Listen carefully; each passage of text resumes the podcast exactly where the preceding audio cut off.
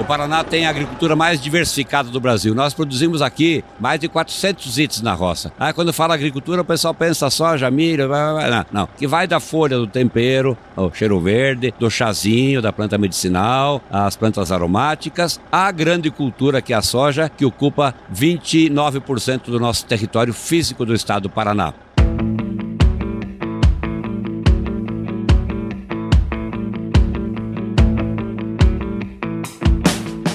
Aí, pessoa, seja muito bem-vindo, muito bem-vinda ao podcast Raízes do Agro, uma parceria entre o Agro Resenha e o Grupo P5, que tem como objetivo perpetuar os valores das famílias no campo e o respeito pela terra. E nesse episódio aqui nós vamos conversar com Norberto Ortigara, que é o secretário de Agricultura e Abastecimento aqui do Paraná. Senhor Norberto, muito obrigado por estar aqui com a gente, seja super bem-vindo ao Raízes do Agro. Muito obrigado, bom dia, parabéns pelo programa, por levar uma boa mensagem, uma boa comunicação, cultivando raízes, que é a nossa alma, a nossa essência aqui do estado do Paraná. É isso aí. Senhor Norberto, queria, pra gente começar essa resenha aqui, a gente sempre gosta de conhecer um pouquinho da história, né, das pessoas que passam aqui pelo podcast. Queria que saber um pouquinho, conta um pouquinho da sua história pra gente, senhor Norberto. Irmão de mais 12. é, na época tinha bastante Filho de pequenos né? agricultores lá no interior do Rio Grande do Sul. Uhum. Boa escola rural, uma boa formação, linha dura. Cabo de enxada, arado de boi, foicinha, trilhadeira, manguá. É, produção agrícola Produzia de, tu, jeito, né? produzia de tudo, menos sal e fazenda. Fazenda era tecido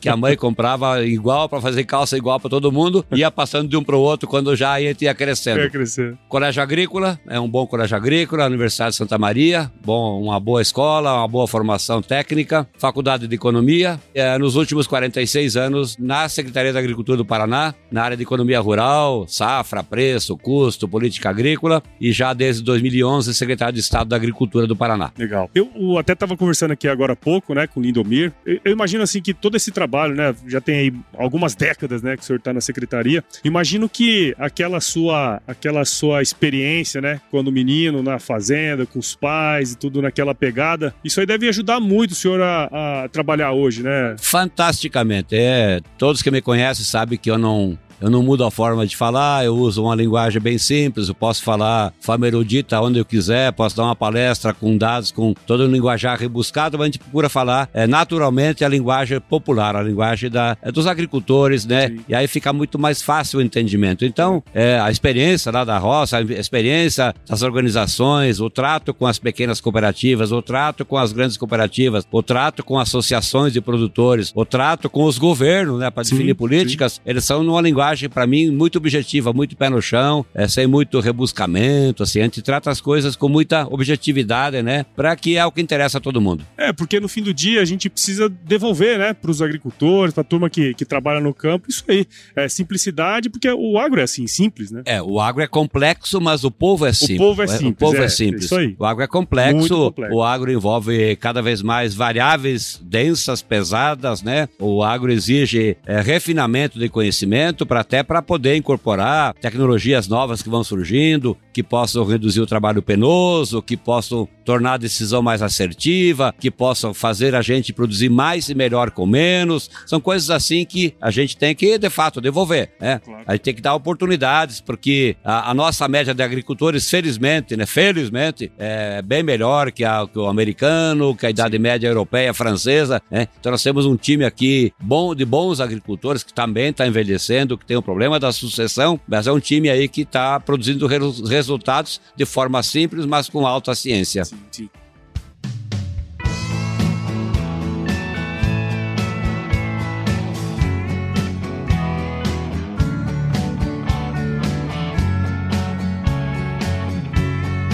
Gente está gravando aqui diretamente, né, do, do show rural. E sempre quando eu venho aqui em Cascavel, eu vim aqui em Cascavel uns 10 anos atrás e voltei ano passado e esse ano vim de novo, né? Quer dizer, em, em 10 anos a cidade mudou bastante, a agricultura nem se fala, né, o tanto que cresceu aqui. Eu queria senhor como conhecendo né, o Paraná como um todo, né, andando por todas as regiões. Teria como o senhor contar um pouquinho para a gente das potencialidades que o Paraná tem, as principais culturas, as características também né, do povo aqui, que eu acho que é importante, né? Nariz para baixo, nós temos a melhor agricultura do Brasil. A minha realidade não é Mato Grosso, Goiás, grandes plantações, grandes fazendeiros. Eu tenho aqui 85% que não tem 50 hectares e, portanto, com dificuldades tecnológicas, tem que adaptar máquina, equipamento, implemento. O Paraná tem a agricultura mais diversificada do Brasil. Nós produzimos aqui mais de 400 itens na roça. Ah, quando fala agricultura, o pessoal pensa soja, milho, não, não. Que vai da folha do tempero, uhum. o cheiro verde, cheiro. do chazinho, da planta medicinal, as plantas aromáticas, a grande cultura que é a soja, que ocupa 29% do nosso território físico do estado do Paraná. Então nós somos bons produtores de grãos, grandes, o segundo do Brasil, pelo nosso tamanho pequeno de 2,3 do território brasileiro. Então nós produzimos aí é, o segundo em soja, o segundo em milho com as duas safras que a gente criou no Paraná, essa metodologia. Somos o primeiro em feijão,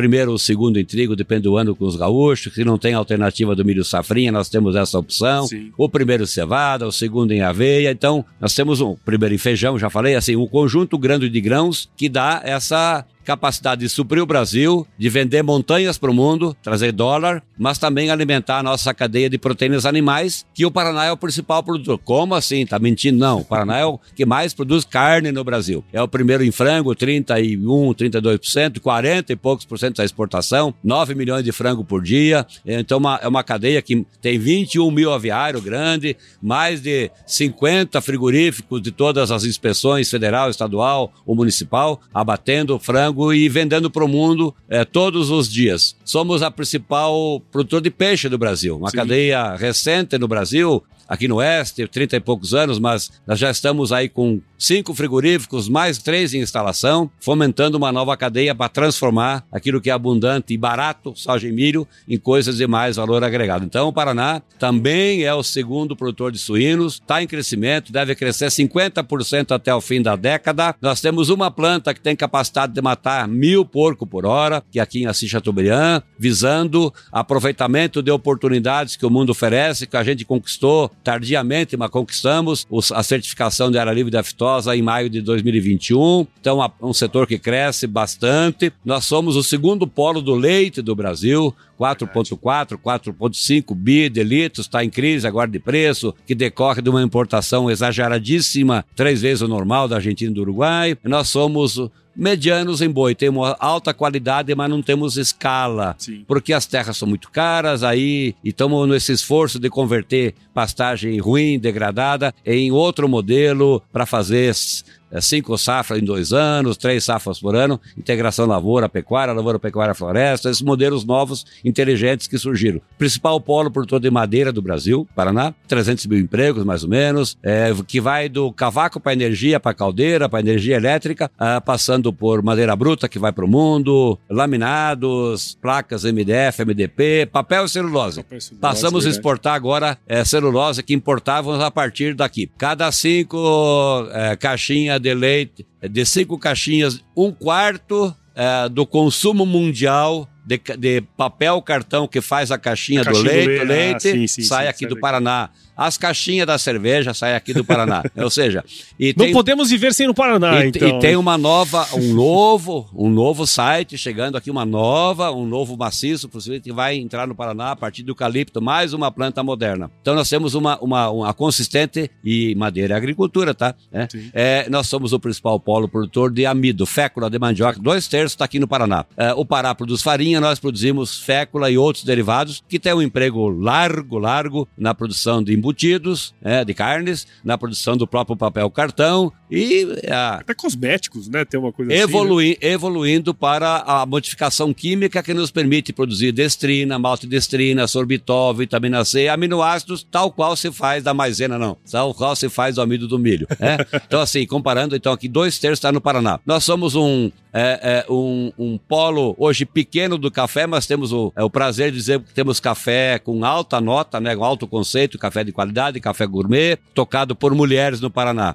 Nós temos uma maior produção de cevada, que recebe nesse momento duas novas maltarias, uma que é uma intercooperação, seis cooperativas e uma, uma quarta chegando lá em Guarapuava para fazer maltes especiais. Olha Nossa, a cerveja de novo. Cerveja de novo. É, para fazer peio, para fazer tostado, caramelizado, que a gente importa 100%. Só essa indústria do Paraná e essa cooperação nos eleva para 42% do suprimento de malte e olha que o Brasil é o terceiro produtor de cerveja do mundo, né? Do mundo. Então, cevada, aveia para consumo matinal, crescem duas novas plantas eh, instaladas, funcionando aqui no Paraná. Nós somos grandes produtores de batata, o principal do Brasil, e dentro das olericulturas, aí uma feira de coisas que a gente produz com competência. Temos uma boa fruticultura, então, mas a olericultura, tanto legume, verdura, flor e fruto, a gente deve mais, nós podemos mais e estamos crescendo. Enfim, nós temos de quase tudo um pouco, a gente produz aqui bicho da seda, exclusivo do Paraná, uhum. praticamente, o fio de seda, que é a melhor seda do mundo, pode pesquisar, vara na Hermes, lá em Paris, e pergunta se não é verdade. Embora o nosso tamanho seja pequeno, quando comparado à China, ao Japão Sim. e outros centros, né? Nós temos, enfim, Suco alcooleiro, não falei? Nós somos aqui o Verdade, terceiro ou quarto por todo de açúcar do Brasil, nós somos o quinto, sexto por todo etanol. No milho também derivando agora para fazer etanol a partir do milho, né? Aqui uma planta funcionando, duas se instalando, modernas, né? Grandes, grandiosas. Enfim, nós temos uma base agrícola muito diversificada, feita por pequenos. Poucos fazendeiros no Paraná, poucos fazendeiros no Paraná. É. A maioria são agricultores chamados familiares. Aqui é o berço do cooperativismo, nós temos as maiores cooperativas do Brasil, é, faturaram 202 bilhões no ano passado, tem o desafio de chegar a 300 logo logo. Ao lado dela nós temos 175 pequenas cooperativas da agricultura familiar que se dedicam aí a trabalhar a questão da merenda escolar, da, das compras institucionais, mas também focando no mercado. Temos uma boa e variada diversidade de agroindústrias familiares e da grande agroindústria no processamento de tudo quanto é tipo de coisa. Somos o estado mais orgânico do Brasil. Mais de 4 mil agricultores produzem aqui é, produtos orgânicos, que é um apelo é, que a sociedade busca aí cada vez mais. Enfim, nós temos aí, passei acho que em todas as principais cadeias, Sim. uma presença forte aí, é, fruticultura, fábrica de suco de laranja,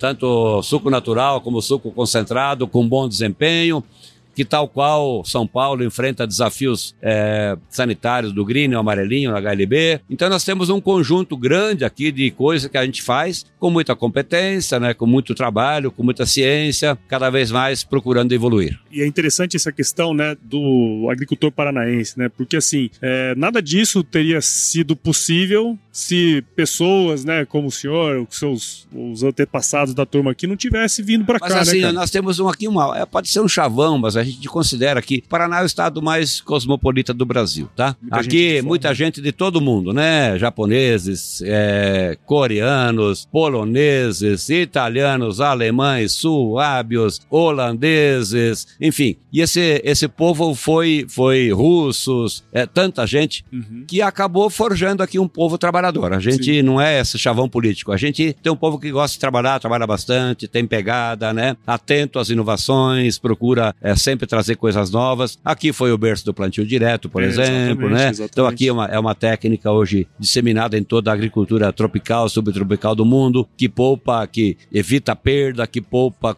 fertilização, que guarda água no solo, são efeitos positivos. Enfim, nós temos essa, essa é o principal estado produtor de mel do Brasil, tá? Também. é, é, é. Tem que adoçar a vida, então, né? Então, assim, nós temos assim, ah, o primeiro produtor de erva mate do Brasil, dois terços está no Paraná, e, e, a maior parte dela é erva mate sombreada, que é, não é menos amarga que a erva mate, mas também, além do uso normal que sempre se fez para chimarrão, tereré e chamate, né? Agora também partindo para solúvel, partindo para material de limpeza, para cosmético, para fármaco, enfim, nós temos uma boa produção, que foi um ciclo da história do Paraná e hoje volta com força num modelo também eficiente de produção, em pequena e média propriedade, é, e com esse apelo assim mais ecológico de erva mate sombreada. Não, bacana.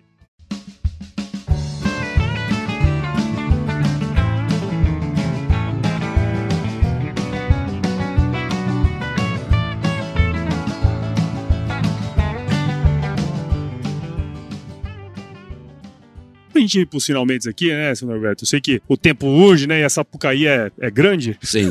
Mas uh, a gente, uh, aqui nesse podcast, a gente tem muito essa ideia, né, de entender o passado, né? Acho que é super importante toda esse, essa construção que foi feita até agora. Mas tem muita coisa pro futuro, né? A gente tá aqui no, no show rural, vendo aqui uma série de inovações, máquinas, né, softwares, a turma fazendo coisas que a gente não pensava cinco anos atrás, que dirá 50, né? Como que o senhor enxerga? Como você tem visto o crescimento é, da adoção dessas tecnologias? Como que senhor enxerga o futuro desse negócio aqui? Não é porque o mundo aponta o dedo pra gente, não é porque tem movimento em Portugal, na Alemanha, na França, de agricultor azedo, com a nossa capacidade competitiva, que nos chamam de um monte de coisa que nós não somos, que a gente não, não olha o positivo. Nós criamos esse jeito de fazer agricultura com muita ciência, muito conhecimento, e nos tornamos um estado bastante sustentável. O Brasil também, é no, 99% uhum. dos agricultores fa procuram, fazem ou procuram fazer bem feito, né? Essa é a ideia do desmatador, do veneneiro, isso aí, essa é marginal, é uma parte que deve ser coibido. Então nós temos uma capacidade assim de trazer novos jeitos de fazer, ao lado de novos materiais, variedades cultivares, tolerantes, resistentes, mais produtivos, mais eficientes, com mais qualidades intrínsecas de produto, mais ferro no feijão, coisas assim, a gente tem, a gente tem o jeito de fazer agricultura que é muito importante. E isso é olhar, né, dispor-se a estudar, participar de eventos, né, em qualquer âmbito, como aqui o Show Rural. Claro. E aqui no Paraná são dezenas de eventos dessa natureza. O Show Rural Copavel é o maior deles. Esse ano já foi em 7, 8, assim, feito por cooperativas grandes, por empresas privadas, que também lá atraem os parceiros, né, supridores de soluções para a agricultura, máquina, implemento, equipamento, genética, fertilizantes, pesticida e tantas drones, vantes, soluções digitais, inteligência artificial, algoritmo, né, coisas que a gente não imaginava.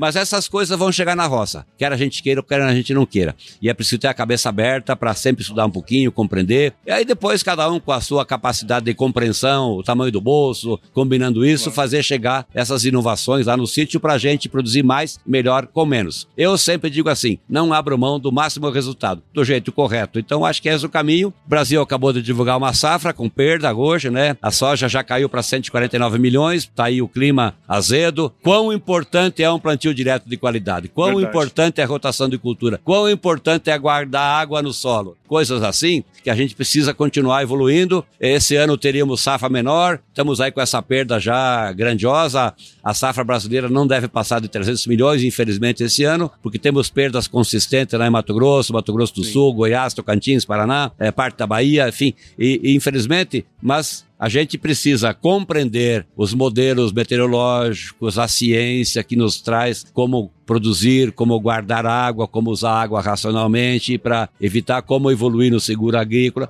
Então, tem que ter cabeça aberta, assim, participar de eventos dessa natureza, compreender, manter a essencialidade, manter o pé no chão, manter a cabeça no lugar, focar no negócio e continuar evoluindo. Eu sou otimista nesse sentido. Nós vamos chegar a 400 milhões de toneladas de grão logo, logo aí na virada, o Brasil, né? Sim. Na virada da década, nós vamos chegar dos 29 para 36 milhões de toneladas de carnes na virada da década é, e outras tantas cadeias que o Brasil lidera a produção, lidera a exportação, é vice-líder no mundo e é o nosso negócio. Então a gente não pode descuidar um minuto disso. Sem dúvida. Senhor Eduardo, você que está terminando, então queria agradecer demais sua participação aqui no nosso podcast. Espero que quem tenha ouvido aqui tenha entendido essas potencialidades, né? Tem muita coisa interessante, muita coisa acontecendo e muitas oportunidades também para quem quiser vir para cá, né? Então é muito interessante ter tido você aqui conosco, né? A importância dessa dessas, desse trabalho que vocês têm feito aqui. Muito obrigado e parabéns. Viu? Obrigado pela oportunidade e parabéns pelo trabalho que você faz também. Obrigado. Muito bom. E para quem quiser seguir o trabalho do, da secretaria, como que a gente pode encontrar vocês aí? seab.pr.gov. Seab com S? seab.pr.gov.br.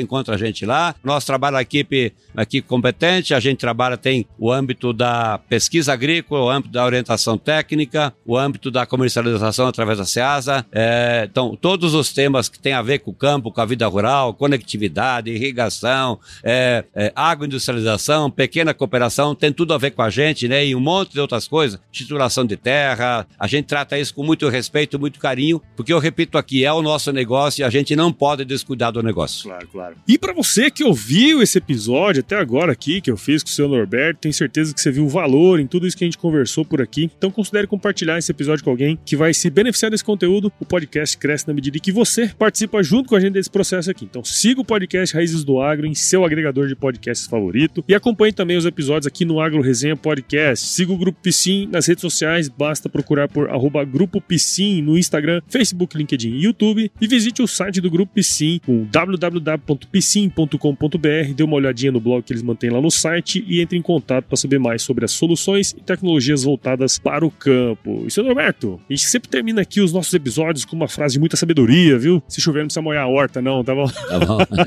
É. Muito obrigado, viu? Se molhar mais, encharca demais, encharca aí a planta, aí vem doença. Como, como diz o outro, né? Tá alto para roçar, baixo para carpir, molhado para queimar. É isso, bem isso aí, isso aí, bem isso aí mesmo. Obrigado. Senhor. Obrigado, Skate. Grande abraço.